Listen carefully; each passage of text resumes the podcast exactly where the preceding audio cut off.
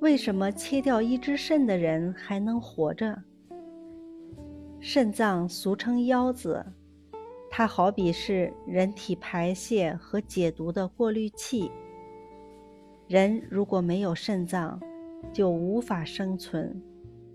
但若能保留一只功能正常的肾脏，人照样能排尿和生存。这是为什么呢？这是因为。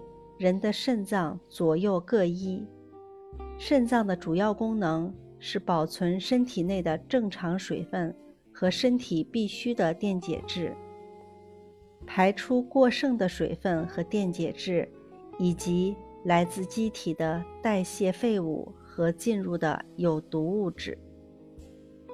把大白鼠的双侧肾脏切去六分之五到八分之七。三个月内，残余的肾小球体积增大。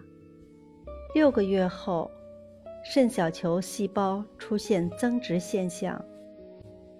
切除动物的单侧肾脏后，留在体内的一只肾脏的单个肾小球的滤过率增加。